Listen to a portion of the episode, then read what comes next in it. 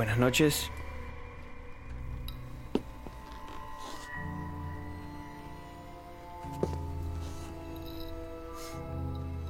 Sí. Adelante, joven. Tome asiento, por favor. Gracias, gracias. No, no, no me quedaré mucho tiempo. Solo estoy de paso. Busco un presente para un viejo amigo.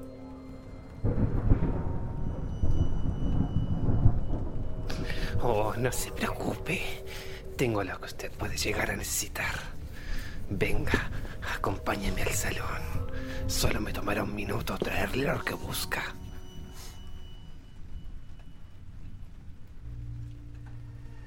Bienvenido al Bazar de los Tormentos.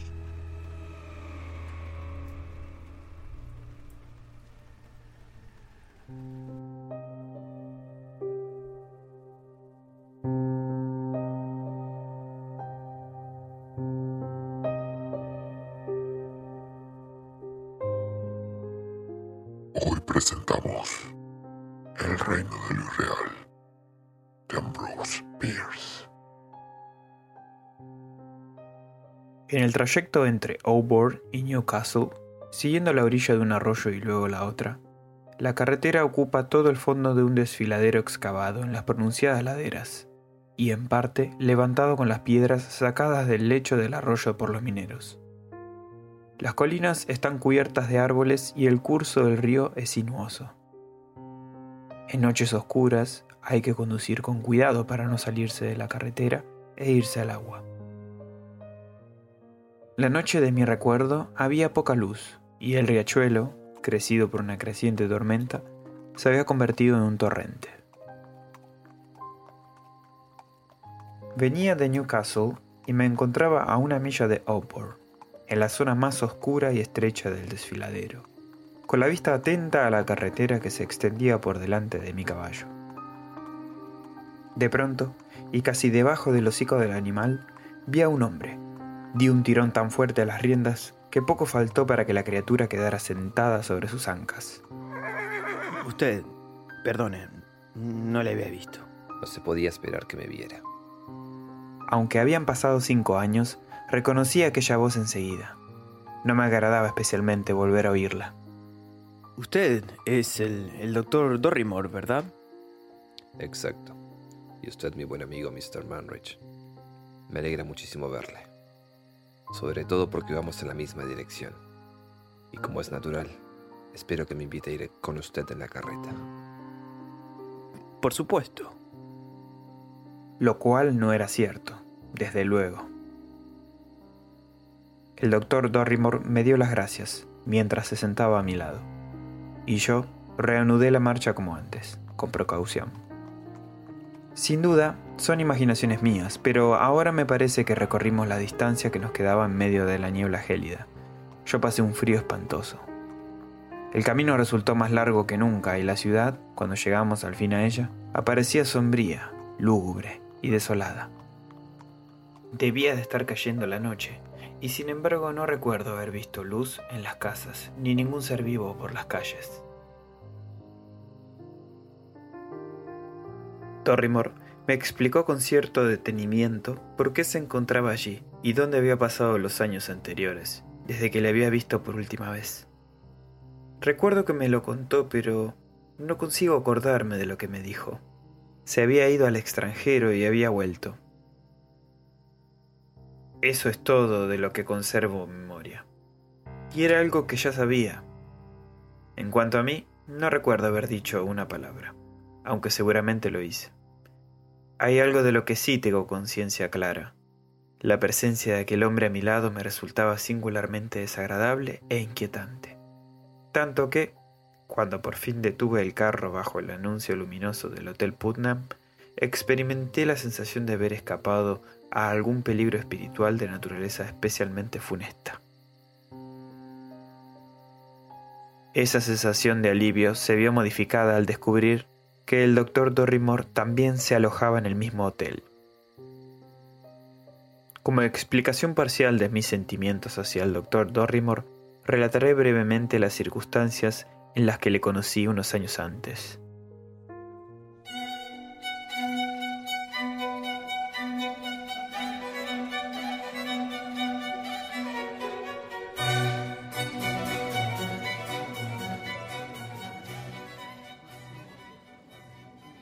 Noche, media docena de hombres, yo entre ellos, estaban sentados en la biblioteca del Club Bohemio de San Francisco.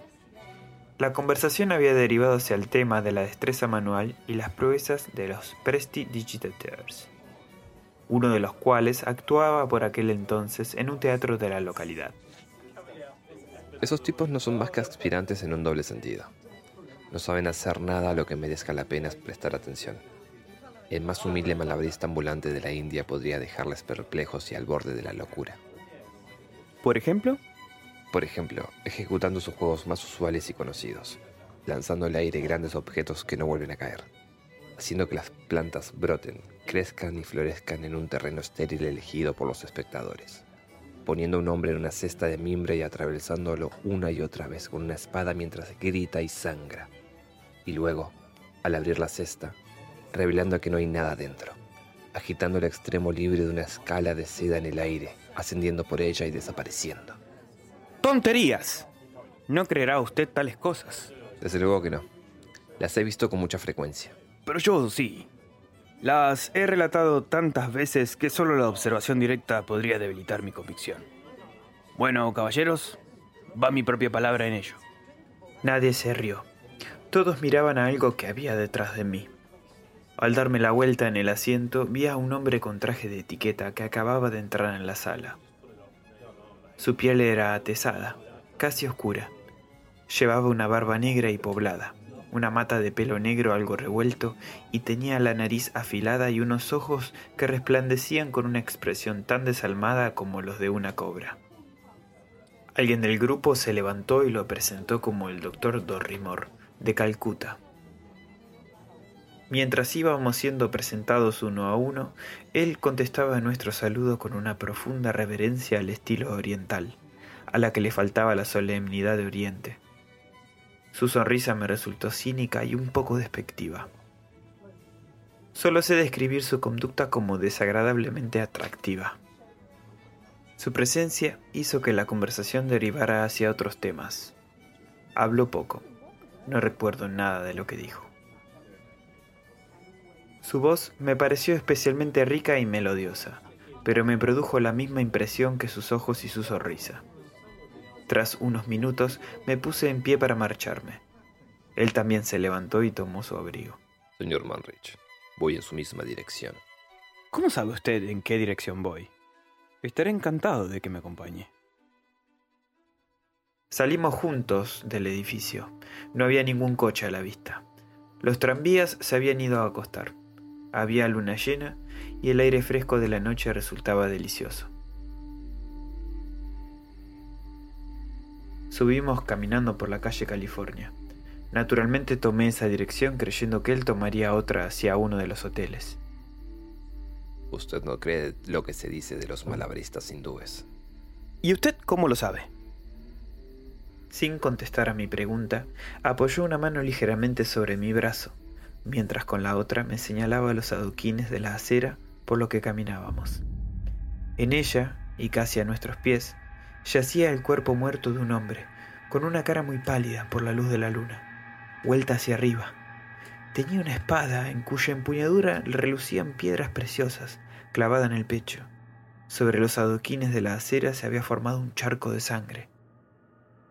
Me quedé pasmado y aterrorizado, no solo por lo que veía, sino por las circunstancias en las que lo hacía. Durante nuestra ascensión, mis ojos, al menos eso creía, habían recorrido varias veces toda la distancia de la acera, de calle a calle. ¿Cómo habían podido ser insensibles a aquel objeto horroroso ahora tan visible bajo la luz de la luna? Cuando recobré mis aturdidas facultades, observé que el cuerpo vestía traje de etiqueta. El abrigo, completamente abierto, dejaba ver el frac, la corbata blanca, la amplia pechera penetrada por la espada. Y, horrible revelación, la cara, exceptuando la palidez, era de mi acompañante. Hasta el más diminuto detalle y característica coincidía con el mismo doctor Dorrimore. Perplejo y horrorizado, me di vuelta para buscar al hombre vivo. No se le veía por ningún sitio. Con gran espanto, me alejé de aquel lugar calle abajo, en la misma dirección por la que había venido. Apenas había dado unos cuantos pasos cuando sentí que me agarraban por el hombro. Me detuve. Por poco no grité de terror. El muerto, con la espada todavía clavada en el pecho, estaba allí, a mi lado. Después de sacarse el arma con la mano libre, la arrojó lejos. La luz de la luna centelleó sobre las gemas de la empuñadura y el inmaculado acero de la hoja. Al estrellarse sobre la acera, la espada desapareció. Aquel individuo, con la tez tan morena como antes, retiró la mano de mi hombro y me miró con la misma mirada cínica que yo había observado la primera vez que le vi. Los muertos no tienen esa mirada. Eso me reanimó. Y al volver la vista hacia atrás, contemplé la amplitud lisa y blanca de la acera vacía de calle a calle. ¿Qué es esta insensatez? ¡Maldito diablo! Es los que algunos gustan llamar malabarismos. Se metió por la calle Dupont y no le volví a ver hasta que me lo encontré en el desfiladero de Auburn.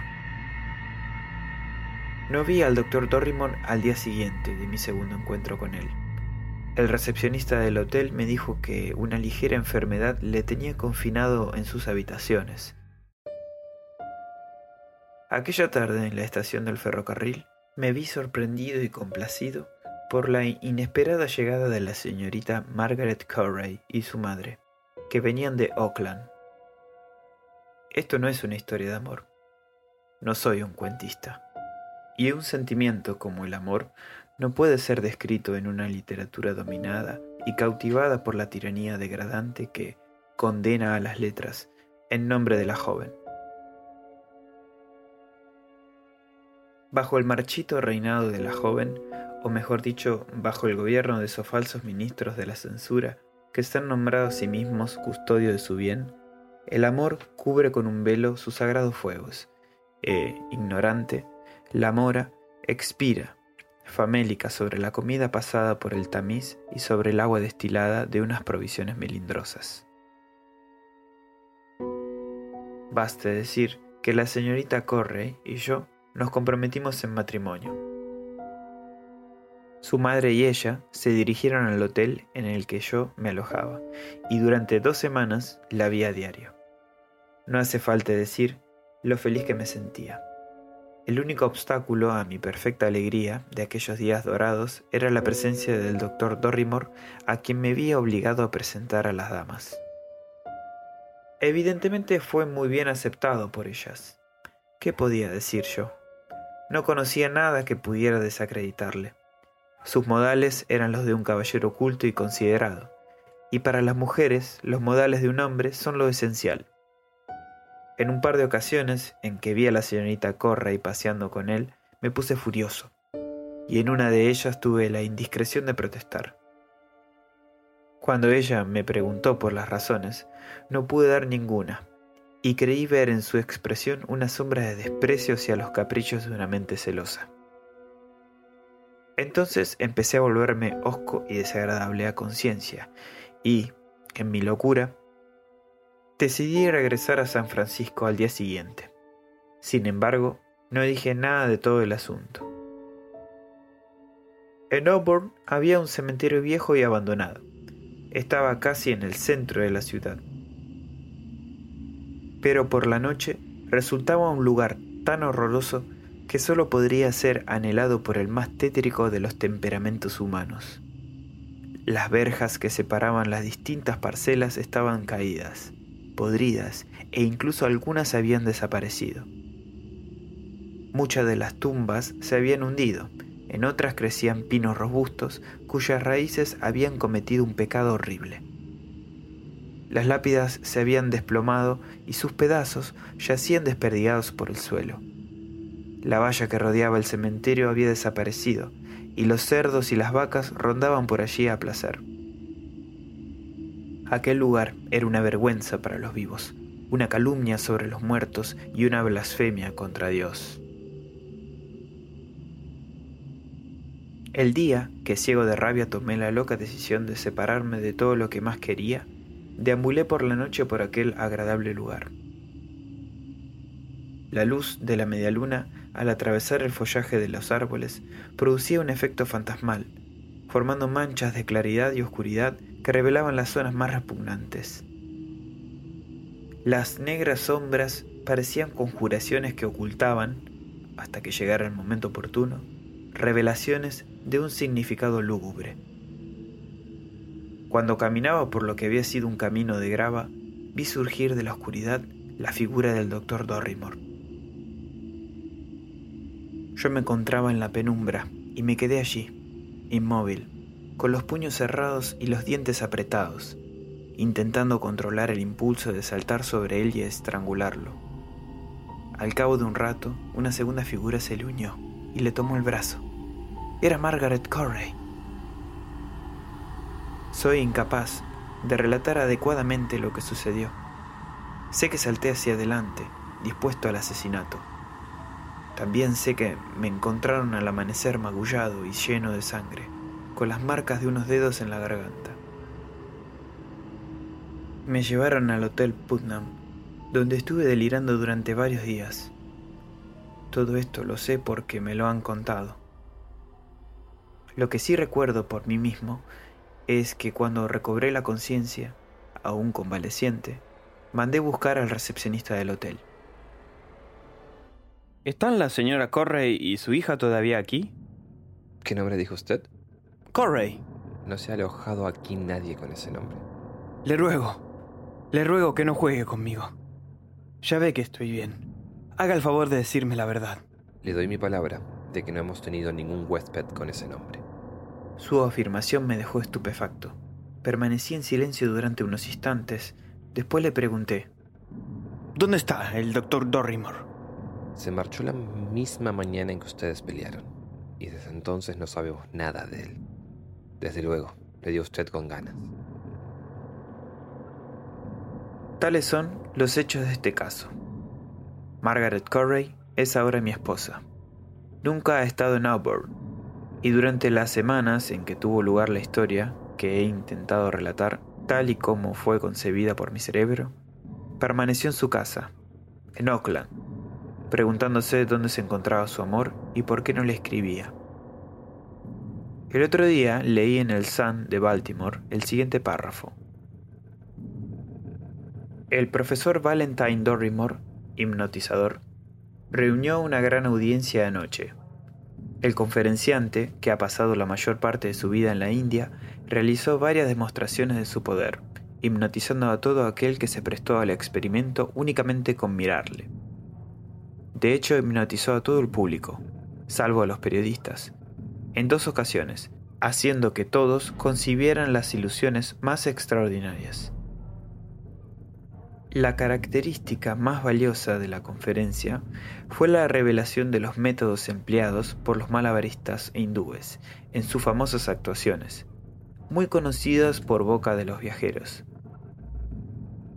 El profesor declaró que estos taumaturgos han adquirido tal destreza en el arte que él aprendió de ellos, que realizan sus milagros arrojando a los espectadores a un estado de hipnosis y diciéndoles lo que deben ver y oír.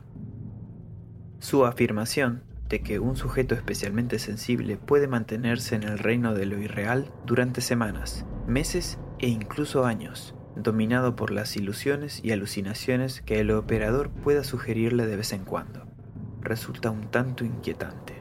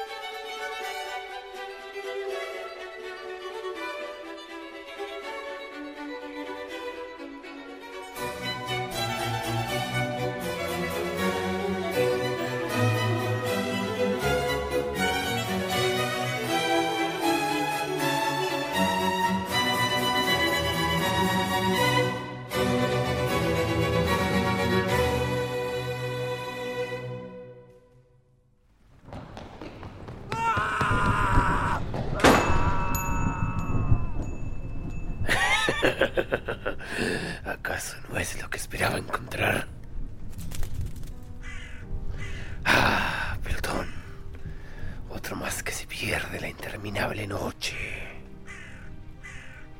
Ah, claro que sí. Ve por él. No te demores. La noche está empezando a morir.